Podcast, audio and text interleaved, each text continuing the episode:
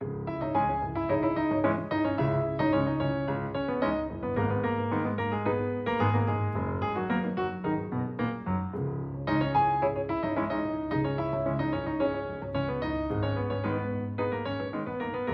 Para viva, bem-vindos a mais uma edição do Geometria Variável, onde vamos tentar perceber o que aconteceu para tantos e praticamente todos terem falhado tanto nestas eleições legislativas antecipadas de domingo passado. A abstenção baixa cerca de 10%, há maioria absoluta do PS, o CDS desaparece do Parlamento, o PSD tem menos deputados apesar de ter mais votos, chega a Iniciativa Liberal são terceira e quarta força, com 20 deputados ao todo, o PCP perde os verdes, tem tem menos votos que o Bloco de Esquerda consegue, mesmo assim, seis deputados, o Bloco de Esquerda cinco, o PAN perde três deputados, fica com um, o LIVRE mantém o seu deputado e elege o fundador Rui Tavares. Há uma semana dizíamos isto. Qual é que apostam que vai ser o desfecho das eleições? Eu acho que o mais provável é aquilo que as últimas sondagens estão a dar. É o PS em primeiro, o PSD em segundo muito próximo e os outros partidos mais para baixo com uma concentração de votos, chamado voto útil, entre o PS e o PSD. Nuno, o que é que prevê que venha a acontecer? Sofia, eu estou como outro do futebol. Prognósticos só no fim do jogo. Se excluímos o cenário da maioria absoluta, nós temos três ou quatro cenários possíveis. Sim. O mais provável é que o PS fique em primeiro lugar e o PSD em segundo, mas a uma distância relativamente curta e, sobretudo, traduzindo-se em lugares no Parlamento também com uma pequena diferença.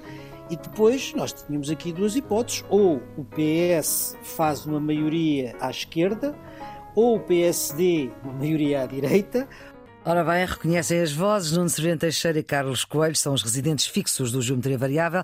Vão agora explicar-se, meus senhores, como é que podemos estar tão longe da realidade. Carlos, comece por si. Não, eu acho que nós estamos longe da realidade. Nós oh, não... Carlos, acabámos de ouvir. Não, vamos, ser, vamos ser claros. Nós não dissemos só isso. Eu sei, eu sei. Dissemos muito mais. Onde é que nós acertamos?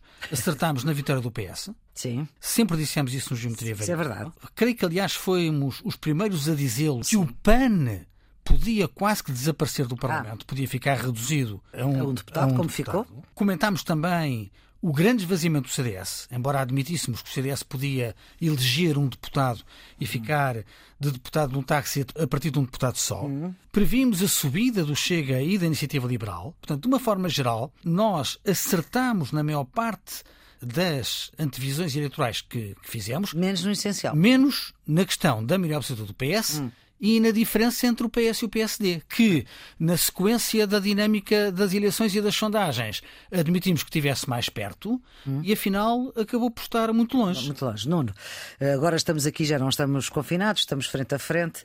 A situação assim o exige, não é verdade, Nuno? Eu disse, se excluirmos a maioria absoluta, Ainda teve esse... portanto, há essa prudência. Exatamente. Em todo caso, quer dizer, a vitória do PS não é surpresa, o surpresa foi a maioria absoluta. Só o absoluto é que, é que nós não, não dissemos com essa clareza. Agora, todas essas previsões e todos esses comentários foram eh, baseados naquelas que eram os dados e as informações que tínhamos na altura que tinham a ver com as sondagens. Uhum. E isso é a primeira coisa que eu acho que devemos dizer. As sondagens são o grande derrotado, antes mesmo do PSD, uhum. destas eleições, porque falharam redondamente. E Por isso... causa da distribuição dos indecisos. Eu acho que sei. o problema está aí. Eu já ouvi várias explicações dos especialistas nas sondagens sondagens dizendo que é por causa dos indecisos, que é porque as sondagens medem intenções, não medem atitudes, porque as é sondagens é são uma fotografia naquele momento e não no momento seguinte. Está certo, tudo isso podem ser razões, mas o que é certo é que pode-se errar uma vez, pode-se errar duas vezes e pode-se errar por poucos. Não é o caso. Há repetidos erros e com margens muito largas. Sim. Olhe para a eleição de Lisboa, chegou a dar 10 pontos de diferença a Fernando Medina em relação a Carlos Moedas. Diga-se agora que enfim, está bem, o tracking pool não é bem uma sondagem, é uma outra coisa que não tem a mesma credibilidade, Sim. mas em todo o caso chegou a dar a vitória do PSD Sim. e todas as outras deram uma estreita diferença entre eles. Há uma diferença de 12 ou 14 uhum. pontos. Bom, Sim. Portanto, são erros, margens de erro muito grandes. Alguma coisa não está bem nas sondagens e não é só na sua interpretação. Uhum. É nas sondagens elas próprias. Portanto, acho que há aqui uma reflexão muito grande a fazer, porque das duas, uma, ou há problemas na amostragem, ou não há sofisticação técnica suficiente, ou também pode acontecer, os inquiridos estão a enganar os, os fazem aí um inquérito para a sondagem.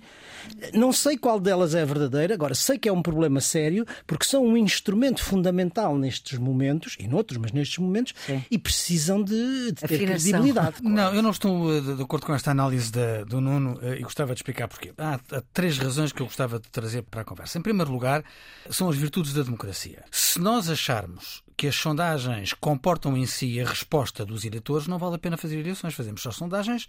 Aliás, a minha sugestão de livro desta semana tem exatamente a ver com isso. É dispensar as eleições, que são processos Mas complicados. Caro e... e, e faz uma sondagem e está o, está o caso resolvido. Olha, uhum. de facto, Erros de sondagem só provam que nada substitui a democracia, nada substitui a ida das pessoas às urnas. A vontade do eleitor não é substituível por nenhum processo. Em segundo lugar, mas não é isso que está em causa. Em segundo claro. lugar, não é verdade que o resultado das sondagens tenha sido completamente eh, falho. Depende da forma como se analisa as sondagens também, não é? Vamos cá ver. Há aqui duas coisas. Uma é que nas principais tendências, as sondagens, tal como nós aqui no Geometria Variável, tiveram razão. Tiveram razão no afunilamento do PCP. Tiveram razão no afunilamento do Bloco de Esquerda. Tiveram razão no quase desaparecimento do CDS, que depois veio a ser desaparecimento Sim. mesmo. Tiveram razão na vitória do PS. Tiveram razão na subida do Chega e na subida da Iniciativa Liberal. E se nós virmos as sondagens, eu recordo, por exemplo, dos números da Pitagórica e da Católica. Pitagórica era que fazia a tracking poll. No limite superior, a conversão de votos em mandatos do Partido Socialista estava muito perto da maioria absoluta. Exatamente. Um bocadinho abaixo, é verdade, se memória me não trai, eram 113, para 116 só faltavam 3, mas estava muito perto da maioria absoluta. Olha, numa lógica de bipolarização, quem fica em primeiro lugar fica muito perto da maioria absoluta. E o que aconteceu com o PS, e isso é é a vitória do PS e particularmente a vitória de, de, António Costa, que pediu a maioria absoluta e foi criticado por isso, mas acabou por ter uma resposta positiva do, do eleitorado.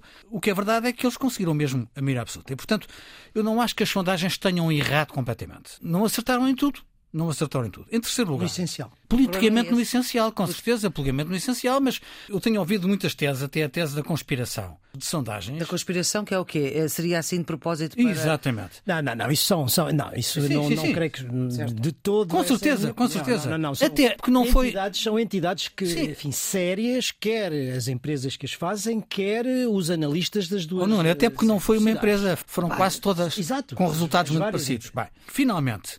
O que eu acho que aconteceu, não tenho dados objetivos para fundamentar isto, mas tenho as pessoas com quem conversei, da minha. Eh, da sua bolha. Da minha bolha.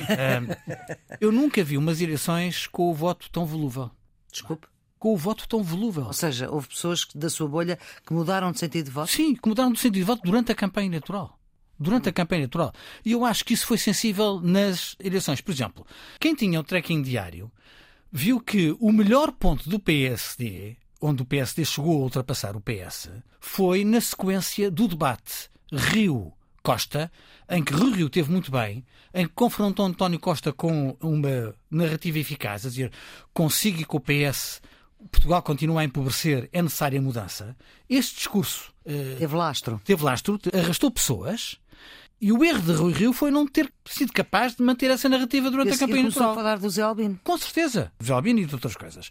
Eu acho que houve uma alteração do comportamento do eleitorado. Uhum. E eu admito que o eleitorado tenha também mudado em função da informação.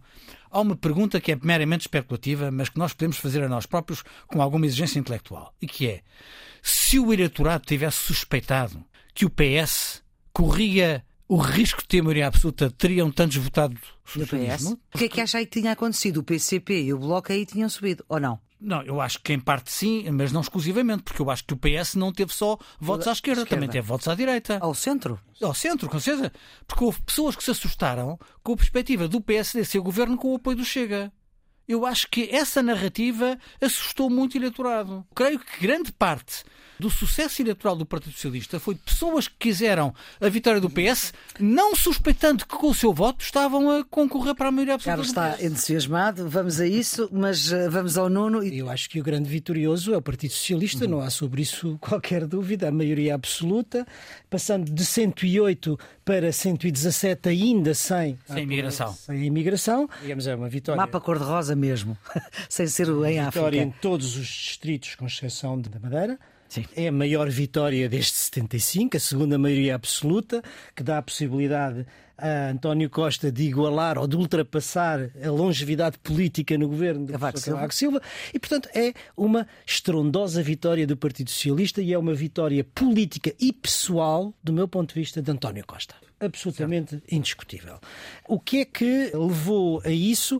Eu acho que uh, dois fatores. Um à esquerda e outro ao centro, se quiserem. À esquerda, o facto de a maioria do eleitorado que eventualmente vota à esquerda e que votava PC ou Bloco verdadeiramente não queriam o chumbo do orçamento e queriam estabilidade política e, obviamente, houve uma transferência de votos do PC e do Bloco para o Partido Socialista e isso coincide praticamente com os votos a mais que o PS tem.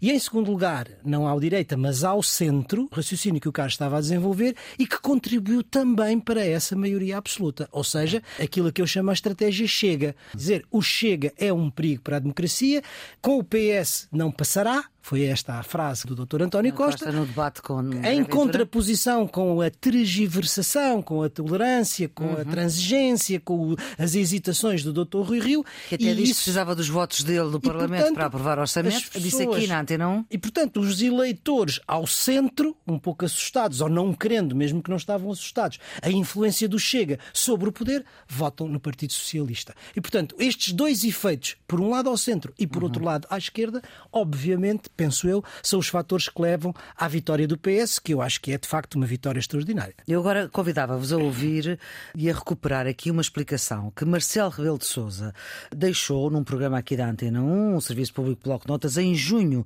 de 2020, portanto nada tem que ver com esta situação, mas é a interpretação do professor de Direito e do Presidente da República, Marcelo Rebelo de Sousa, da Constituição e dos poderes e do papel do Presidente e do Governo na nossa Constituição. São 50 segundos, um exclusivo Antena 1 e é uma interpretação que neste momento não poderia ser mais oportuna. Há um governo de um só partido, o centro do poder é o Primeiro-Ministro. Há um governo de coligação estável, o centro do poder está entre o Primeiro-Ministro e o Parlamento há um governo de coligação instável ou minoritário, o centro de poder está entre o Presidente da República e o Primeiro-Ministro. Portanto, uhum. quando há estabilidade no sistema de partidos, o Presidente tende a apagar-se. Quando não há. E é o Parlamento ou o Primeiro-Ministro que assume o maior relevo. Se porventura há crise entre o Governo e o Parlamento, ou entre partidos, ou na base de apoio do Governo, aí o Governo fica encostado ao Presidente da República e, dependente do Presidente da República, alarga o seu poder de intervenção. Não é esta a situação agora, mas é relevante esta leitura que Marcelo Rebelo de Sousa fez há dois anos. Vamos ver se continua a fazer, se esta leitura ainda está dentro do prazo de validade. Mas o que eu pergunto é se essa ideia de maioria absoluta dialogante é uma coisa que existe. Porque a maioria absoluta geralmente dialoga pouco, Carlos. Sim, com certeza. A maioria absoluta tem a tendência a alimentar-se do apoio que tem e não precisar de conquistar novos apoios. E ainda assim, eu creio que a declaração de António Costa na noite da vitória. Foi isso, é a maioria absoluta de Foi uma declaração muito inteligente, muito inteligente, nada triunfalista, e visa amortecer os receios que objetivamente creio, a maioria da opinião pública tem relativamente às maiorias absolutas. Aliás, há uma certa contradição no eleitorado em Portugal. Porque, por um lado, querem estabilidade política, mas, por outro, têm receio de uma maioria absoluta, que é a melhor ferramenta para assegurar a estabilidade política. Agora, acho que António Costa teve bem na declaração e teve bem na postura. Vamos ver se ela consegue eh, sustentar no tempo. Agora, voltando à declaração de Marcelo Sob o ponto de vista da análise do professor de Direito, ela é inatacável. Sob o ponto de vista da análise política, vamos a ver. Vamos a ver. Porquê? Porque eu creio que o presidente Marcelo Rebelo de Sousa durante o governo minoritário PS, muitas vezes teve de ir à dobra, falava-se numa complicidade ativa entre o Presidente da República e o Primeiro-Ministro, para sustentar a estabilidade do governo. Recordamos da polémica que era a circunstância dele ter sido o porta-voz eh, das reuniões do Infarmed na, na, primeira fase, o facto de ele muitas vezes ter posto a mão por baixo do governo que pôs grande parte do eleitorado do PSD e à direita do PSD irritado, a, irritado com, com, o Presidente. Eu diria que Marcelo Rebelo de Sousa, a meu ver bem, interpretou o exercício dos seus poderes presidenciais a contribuir para a estabilidade política uh, no momento em que o país precisava dela. Havendo maioria absoluta, nada impede que Marcelo seja mais um fiscal da forma como a maioria absoluta exerce os seus poderes. Mas estou a sublinhar a ideia de que Marcelo se pode ter libertado de alguma âncora que tivesse sentido no passado. Para ajudar o governo para que Porque agora, com a maioria absoluta, isso já não é tão necessário. Portanto, podemos ter um presidente mais livre e, conhecendo bem o professor Marcelo Rebelo de Sousa, politicamente talvez mais interessante. o futuro dirá. Ora, Nuno. A análise constitucional acaba por ter também uma tradução política, não é? E nós vamos ver o isso. Nuno espera que aquilo que Marcelo disse como professor de Direito aconteça. Não, eu parece-me que é aquilo que naturalmente vai acontecer. É claro que tudo isso depois depende do ponto de vista institucional, digamos, claro. do relacionamento institucional. Se há uma maioria absoluta, o, o, governo não depende do Parlamento e depende menos do Presidente. E, portanto, claro. isso tende, obviamente, a tornar mais saliente o, o papel do Primeiro-Ministro menos o papel do Presidente e o papel da Assembleia da República. Isso é institucionalmente não há qualquer dúvida. Onde é que está a nuance? A nuance está na personalidade do Primeiro-Ministro e do Presidente. Agora, Ou seja, António Costa pode apagar-se um bocadinho para deixar brilhar Marcelo para as coisas correrem bem? Eh, eu acho que se, se mantiver o interesse mútuo na estabilidade política. O Carlos diz que, que sim ambos, com a cabeça que ambos têm tido, eu acho que todos têm mais do que a inteligência suficiente para fazer esse exercício. E eu espero Sim, eu que, acho... a bem da estabilidade política do país, isso aconteça. Estou convencido que e vai não acontecer. é só isso, há, há, também uma questão de interesse mútuo. Quer dizer, não interessa nem ao Presidente, é nem, ao, nem, ao, Primeiro-Ministro eh, iniciarem uma fase. De... Soares Cavaco. Soares Cavaco. Agora, bem que as personalidades são muito diferentes. Com certeza. Completamente. Completamente. Quando o presidente, qualquer presidente, arrisca a dissolução, como hum. foi o caso agora. A cabeça hum, dele estava no cepo, porque se ficasse mais ou menos igual. Exatamente. Portanto, ele falo na esperança de que haja uma clarificação política que permita governabilidade e, portanto, estabilidade. Nem ele esperava. Ora, desse ponto de vista, o Presidente da República ganhou. Ganhou porque a situação ficou mais clarificada do que aquilo que eventualmente ele poderia pensar. Portanto, nesse aspecto, ele ganha e ganha essa aposta. Sem dúvida, enfim, o papel de protagonismo político do presidente fica provavelmente um pouco mais dividido, não é? Debates quinzenais, sim ou não? São os deputados que votam. Está na mão dos deputados haver debates quinzenais. Uh, Flor, eu disse aqui. Tinha sido um erro. Tinha sido um erro. A iniciativa liberal. Pôs em cima da mesa, pôs chega em cima também. da mesa a correção desse erro. Eu acho que era desejável que o erro fosse corrigido Receio que não seja porque o PS não tem interesse nisso e porque o Rui Rio, numa declaração que eu não compreendi, Já fez. Uhum. veio outra vez uh, dar razão ao PS nesta, nesta matéria. Bem, lembram-se que eu aqui tive uma, uma posição um bocadinho diferente. Sim intermédia relativamente a isso. É preciso recordar que a introdução dos debates quinzenais é uma proposta do Partido Socialista 2007. no tempo da maioria do engenheiro Sócrates. Maioria absoluta. Exatamente. Uhum. E 2007. que esta proposta de redução para de dois em dois meses ah, é uma proposta do Partido Social Democrata que o resto do Parlamento, particularmente o Partido Socialista, aprovou. Só é o Partido Socialista e todos os outros votaram contra. Exatamente. Para ficar claro quem é a autoria política de cada uma destas propostas. Dito isto,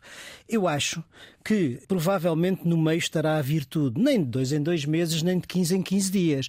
Provavelmente o mensal será relativamente justo. Assim. Embora muitas vezes o debate com o Primeiro-Ministro são debates em que se discute a generalidade das coisas, se discursa pro soundbite e onde de verdade aquilo que interessa em termos substantivos se está a fazer nos debates setoriais com os ministros, neste modelo que temos. Uhum. Onde se discutem de facto os problemas reais e concretos e não o soundbite. Eu penso que é preciso, o Parlamento deve acentuar, digamos, a sua função por haver uma maioria de fiscalização, por haver uma maioria absoluta, mas também não deve perder-se por completo o debate técnico, substantivo, setorial nas políticas públicas. Talvez o mensal não fosse pior. Não vejo muito qual é a diferença entre o mensal e o quinzenal. A natureza do debate é a mesma. Recordo que há regimes em que o Primeiro-Ministro vai todas as semanas ao Parlamento, é o caso britânico, por exemplo. E eu acho que, exatamente em maioria absoluta, é necessário um reforço da capacidade dos poderes de fiscalização do Parlamento e, portanto, seria uh, bem desejável que este erro que foi cometido na legislatura uhum. passada eh, fosse corrigido. Bom, uma versão intermédia que era de três em três semanas. Ora bem, ainda falando de Parlamento, eh, obviamente pelo número de votos o Chega pode eleger vice-presidente, mas eu vou relembrar a questão Fernando Nobre. Fernando Nobre foi uh, candidato pelo PSD a presidente da Assembleia da República. Nessa altura, PSD e CDS tinham maioria absoluta. Foi Passo Escolho que fez esta proposta e os deputados até do PSD não quiseram. O PSD teve que escolher outra pessoa porque os deputados não, queriam, não votaram em Fernando Nobre, foi, foi chumbado duas vezes e foi depois eleito Assunção Esteves. Ora bem, se isto fosse um direito só pelo número de votos, os deputados escusavam de votar. Sim, com certeza. É uma eleição. Há um gentleman agreement que permite atribuir o lugar a um partido o partido tem de ver se encontra um candidato que possa ser eleito. Tendo o PS maioria absoluta, o António Costa disse não passarão, isto não passa. Pois, eu não sei se isso é um bom, se isso é um bom pronúncio para a legislatura, porque na prática é dizer à partida que um partido que teria direito. Mas tem que ser eleito? Com certeza tem que ser eleito. E se os deputados não querem votar, Sim. é como o caso de Fernando Nobre, mas, também havia maioria mas, mas e não quiseram, até no PSD também não quiseram votar nele. Se os deputados não quiserem uh, votar reciprocamente, tudo aquilo que for superior à maioria absoluta do PS, isto é, todos os atos em que seja necessário, por exemplo, uma maioria de dois terços, ninguém passa se nós entrarmos na, na, lógica dos vetos sucessivos. A maioria de dois terços continua a fazer-se, creio que, com o PSD. Eu acho que tem de haver um pouco de bom senso bom senso de ambas as partes. De quem. Deixem entender, deviam deixar passar alguém. Desde que tenha um perfil que permita ser eleito. Há aqui uma parte constitucional e há aqui uma parte que é eminentemente política, do ponto de vista constitucional ou, e do regimento da Assembleia, bem entendido.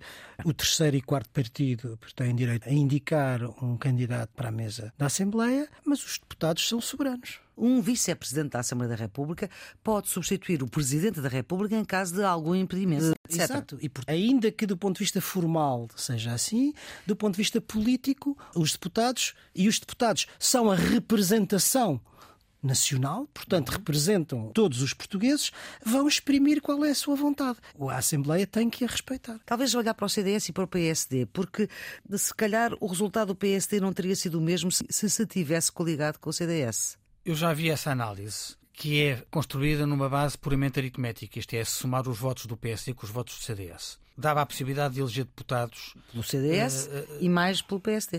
Pelo PSD. Sobretudo em alguns distritos em que o PS ganhou o deputado por poucos não teria ganho. A... Ou seja, o mapa não seria todo cor-de-rosa. Os restos desperdiçados do CDS associados ao PSD dariam para eleger mais um deputado e o PS não ter esse deputado, uhum. o que significaria que não atingia a maneira absoluta. Enfim, é um exercício claro. teórico, porquê? Porque uma coligação pode ser abrangente ou pode ser redutora. Isto é, Houve coligações em Portugal, recordo da Aliança Democrática, Foi a mais abrangente tiveram todas, é? mais votos do que a soma dos partidos. Portanto, não era só do PSD, não era só do CDS, não era só do PPM, não era só dos reformadores. Houve uma, uma dinâmica de apoio nacional que ultrapassou a barreira destes partidos. E, portanto, foi uma coligação que se transformou num projeto de esperança. Muitas vezes as coligações são redutoras. Porquê? Porque os tifosi, se me permitirem a expressão, os aficionados. os aficionados de cada um, que têm problemas com o outro lado, não gostam de ver o seu partido coligado com um adversário, porque uhum. há zonas do país em que, em que PSD e CDS competem pelo mesmo território eleitoral.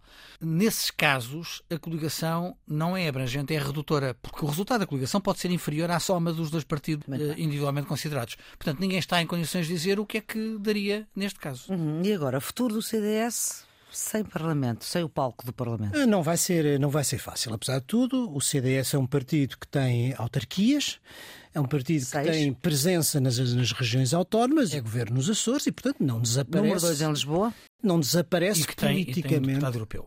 Tem Exatamente, deputado europeu. Melo é o único. Portanto, não desaparece politicamente do panorama político nacional, mas o facto de não estar no Parlamento torna relativamente mais difícil a sua sobrevivência política, sejamos claros. Agora, isto não é o fim do mundo, mas não é bom. Quer dizer, o CDS foi um partido importante na transição e, sobretudo, na consolidação da democracia em Portugal. Foi um dos partidos estruturantes do sistema de partidos durante 40 anos e tinha no seu interior um conjunto de valores que são valores que têm importância, que têm tradução na sociedade portuguesa. Em particular, aquilo que tenha a ver ou que emanava da doutrina social da Igreja. Mas Agora não há dimensão- ninguém que represente. essa dimensão social, enfim, mais liberal, mais conservador, democrata cristão no verdadeiro sentido, mas havia um fundo da doutrina social da Igreja que eu acho que é importante na sociedade portuguesa, que tem tradução na sociedade portuguesa e que desaparece da representação política. E isso penso que não é bom. Porquê é que isto acontece? Nós já aqui uma vez conversámos sobre isso. Eu acho que o declínio do CDS tem a ver justamente com o período da Troika paradoxalmente, no período em que o CDS, coligado com o PSD, estão no governo da Troika. Porque justamente essa dimensão social que vinha da doutrina social da Igreja se apaga perante a impiedade dos sacrifícios impostos e da injustiça social. Eh, Fique claro que eu não era contra a austeridade, achei que era precisa austeridade, mas não achei que a distribuição dos sacrifícios fosse justa. E quando o CDS fica associado a essa, a essa forma de exercício ultraliberal da política que põe de fora, que deita para fora, borda fora, toda a sua dimensão social, os pensionistas, os mais pobres, os mais, eh, as zonas mais rurais, etc, etc, começa a declinar e esse eleitorado começa a separar-se. Isso começa durante esse período ainda do Dr. Paulo Portas, a Assunção Cristas ainda tentou. Depois há aqui outro elemento muito importante que é a capacidade dos líderes de federar no interior do CDS as várias tendências e manifestamente o Francisco Rodrigues Santos não não, conseguiu. não o conseguiu fazer. Mas esse declínio vinha, no meu ponto de vista, já de trás. Carlos está a dizer que não, Sim, não, mas depois, da respeito- maioria absoluta, depois da maioria absoluta do PS, parece que esta geometria variável os senhores começam a discordar. Venha- lá, Carlos. A respeito à interpretação que o Nuno. Era só o que faltava, faz, que não respeitasse, não é eh, verdade? Mas não acho que- que o declínio do CDS tenha começado com o governo da Troika. Começou quando eh, então? Que começou quando o CDS não foi capaz de federar as diferentes correntes, como o Nuno acaba de dizer agora no final. Portanto, Por isso é que há a iniciativa liberal. eu acho que quando as tensões internas do CDS dominam todo o debate público que o CDS traz para o terreno público. Isso é que- responsabilidade de quem? É de quem está no poder ou de... Não, eu acho que é responsabilidade de todos, mas é mais responsabilidade de quem está no poder, como é evidente, não é? Porque é quem exerce a liderança que tem mais responsabilidade para tentarem que- encontrar um ambiente federador, não é? Em bom rigor, nem a liderança do CDS, nem a liderança do PSD, com registros diferentes, se manifestaram de forma muito positiva a federar as diferentes. Já que o Carlos está a falar, eu pergunto-lhe, eh, Rui Rio diz que é inútil, diz que não é útil, melhor dito. Onde é que ele falhou para ter este resultado? Nas últimas eleições legislativas, nós constatamos que o resultado do PSD era, era um dos três piores resultados da história do partido. Rio que projetava uma imagem de recuperação. Nas últimas foi 27,76%, portanto 27,76%, desta é 27,80%. Mas com menos deputados. não é? Sim, antes tinha 79%. é- Aquilo que interessa Agora é a conversão de votos em 71. mandatos. E, portanto, Rui Rio sai destas eleições legislativas com menos capacidade de intervenção na Assembleia do que aquela que tinha na- nas últimas eleições. E, portanto, Uhum. esta é uma derrota estrondosa, sobretudo para quem presumia poder ganhar as eleições. Nós próprios, aqui no Geometria Variável, como a Maria Flor Pedroso recordava há bocadinho, admitimos que o resultado do PSD fosse muito superior àquilo que, que acabou por ser. Mas a pergunta é onde é que ele falhou? Eu acho que falhou na narrativa. Eu eu posso estar completamente enganado, mas eu acho que havia vários setores da sociedade portuguesa que tinham razões de queixa do PS. O que é normal, passado seis anos de exercício de funções, com o desgaste que estas tiveram, com a pandemia, pandemia. com a necessidade de negociar apoios, eh, com a pressão da geringonça, tudo isso. Eu creio que se a alternativa fosse capaz de projetar uma ideia sustentada de mudança, teria tido um resultado melhor. Isto é, eu acho. Sim, o discurso da mudança é mais fácil de fazer do que o da continuidade. Eu acho que Rui Rio não foi capaz de transmitir que havia ali uma alternativa séria, possível e que não estivesse acorrentada à extrema-direita.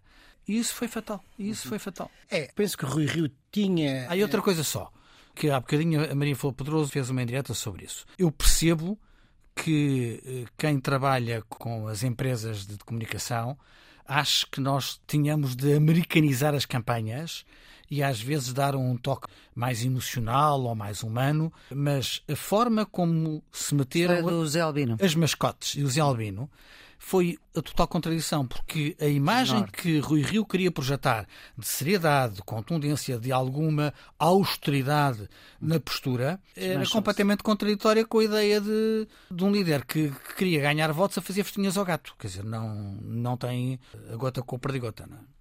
Como a Maria Flor estava a dizer, quem faz o discurso da mudança tem uma vida mais fácil do que quem faz o discurso da continuidade, sobretudo quem está no poder. E também é por isso que a vitória de António Costa tem ainda uma dimensão política muito maior, porque tem uma maioria absoluta ao fim de seis anos, dois deles com pandemia, não é? Mas onde é que o discurso do Rui Rio não, não colheu? Precisamente nos fatores inversos dos que colheram o discurso de António Costa. Ou seja, ao dizer sempre eu não sou, PSD não é um partido da direita, é um partido de centro, aliena à direita, e ao mostrar-se transigente com o Chega, aliena o centro.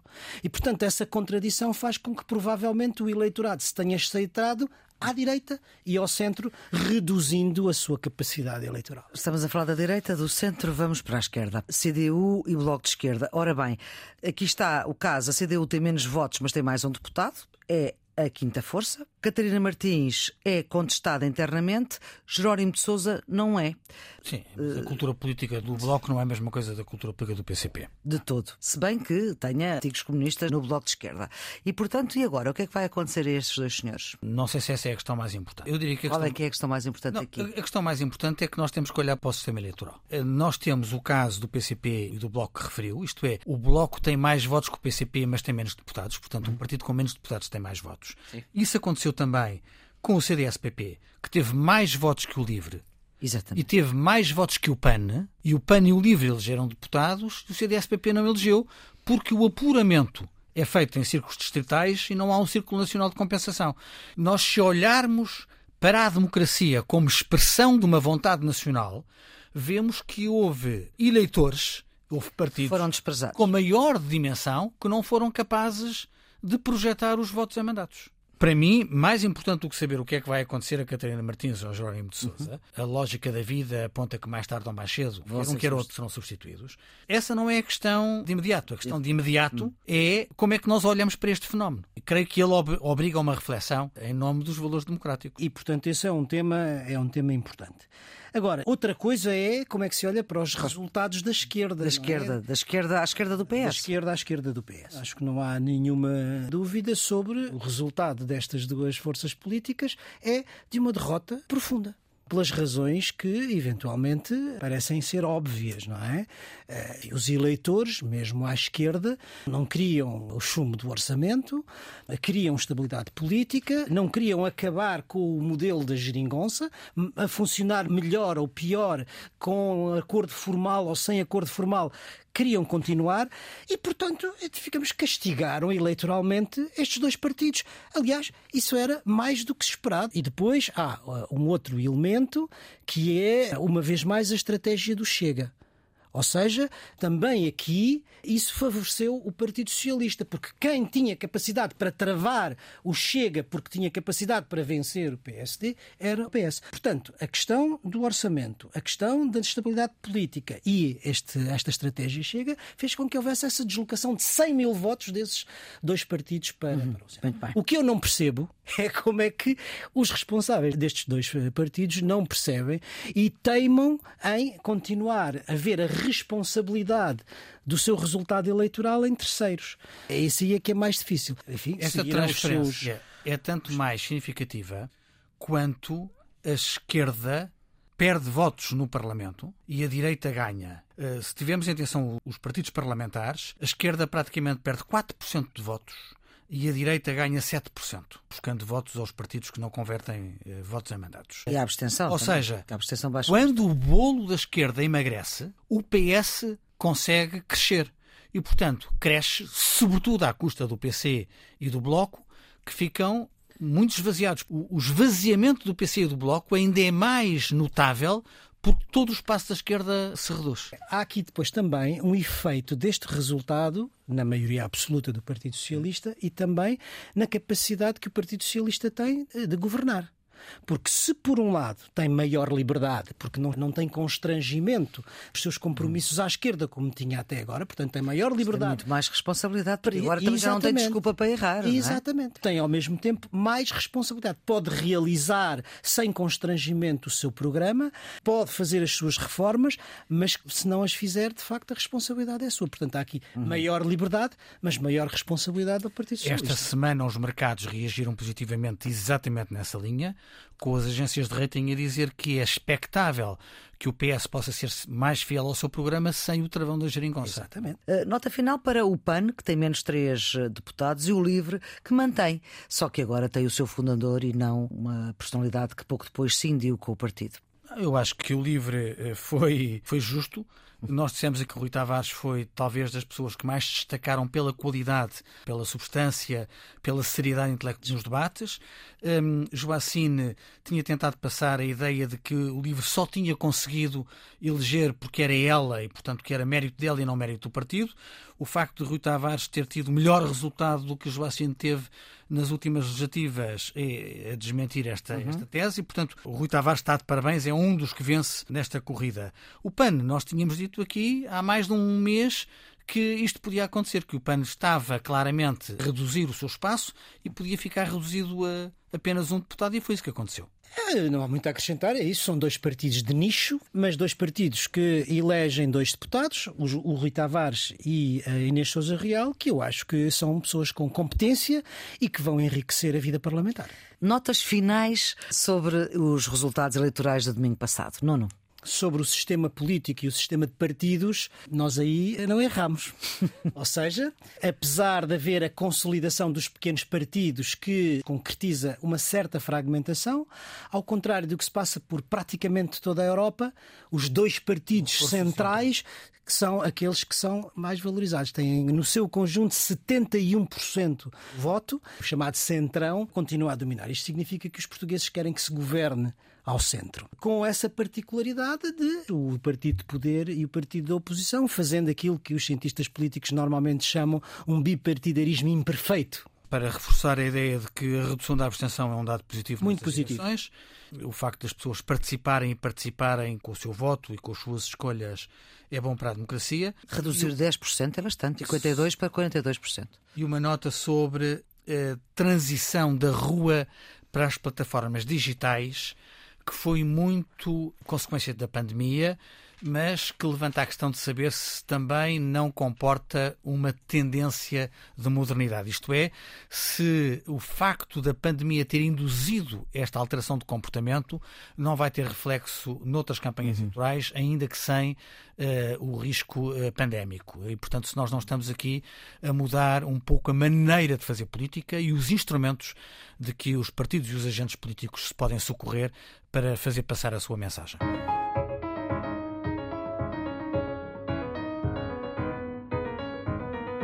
Ora bem, vamos para os redondos, bicudos e quadrados. Redondos, Nuno. Vai para a reeleição de Sérgio Mattarella como presidente da República de Itália. Ao fim de oito rondas de votação no Parlamento, Mattarella eh, foi eleito por praticamente quase todos os partidos. Berlusconi sai de cena e o governo Draghi sai reforçado e a extrema-direita enfraquecida. Raramente houve uma cooperação estratégica tão harmoniosa em Itália, com a competência económica de Draghi por um lado e o capital político de Mattarella por outro. Isto é a garantia da estabilidade política interna uhum. e é ao mesmo tempo a garantia de uma Itália europeísta e atlanticista que é muito importante. O meu redondo vai para o recurso a energias renováveis. Os dados do Eurostat relativos a 2020 revelam que a União Europeia consumiu 37,5% do total da eletricidade através de fontes renováveis. 37%. 37,5%. Portugal, com 58%, ocupa o quarto lugar do ranking, muito acima da média europeia. Ou seja, o caminho da transição ambiental passa por aqui e países com as condições de Portugal podem e devem liderar esse esforço. Bicudos, Nuno? Para o golpe de Estado na Guiné-Bissau. Mais um golpe de Estado. Tentativa, neste caso. Neste é? caso, enfim, na África Ocidental, a confirmar uma tendência que nós já temos vindo a referir aqui no Geometria Variável, só que desta vez num país que fala português e que é próximo. Onde o Nuno nasceu até. Onde eu nasci e eu mantenho uma relação de afetividade. É a 17 tentativa de golpe de Estado na Guiné-Bissau. Exatamente. Esta foi uma tentativa felizmente falhada, aparentemente protagonizada por membros das Forças Armadas segundo se diz, com ligações ao narcotráfico. Foi condenado pela comunidade internacional, pelo secretário-geral das Nações Unidas e pela diplomacia portuguesa.